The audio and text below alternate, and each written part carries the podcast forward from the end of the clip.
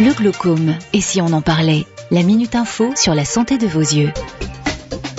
Le glaucome est une des maladies oculaires les plus répandues en France, avec plus d'un million de personnes atteintes, dont près de la moitié l'ignorent. Cette maladie, souvent associée à un handicap visuel, est la deuxième cause de cécité dans l'Hexagone. Mais qu'est-ce que le glaucome? Les réponses du professeur Philippe Denis, chef du service ophtalmologie au CHU de Lyon et président de la Société française du glaucome.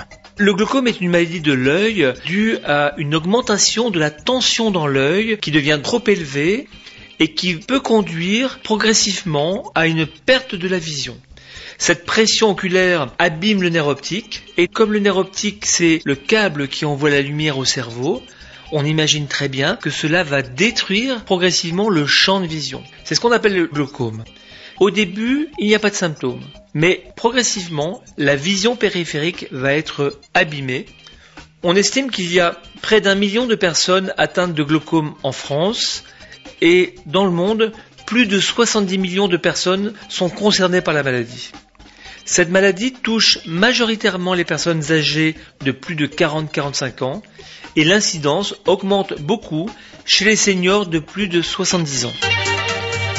Le glaucome touche plus d'un million de personnes en France, dont près de la moitié l'ignorent. À partir de 40 ans, consultez régulièrement votre ophtalmologiste. Plus d'informations sur le site associationfranceglaucome.fr avec l'association France Glaucome et le soutien d'Allergan, une société du groupe Abvi.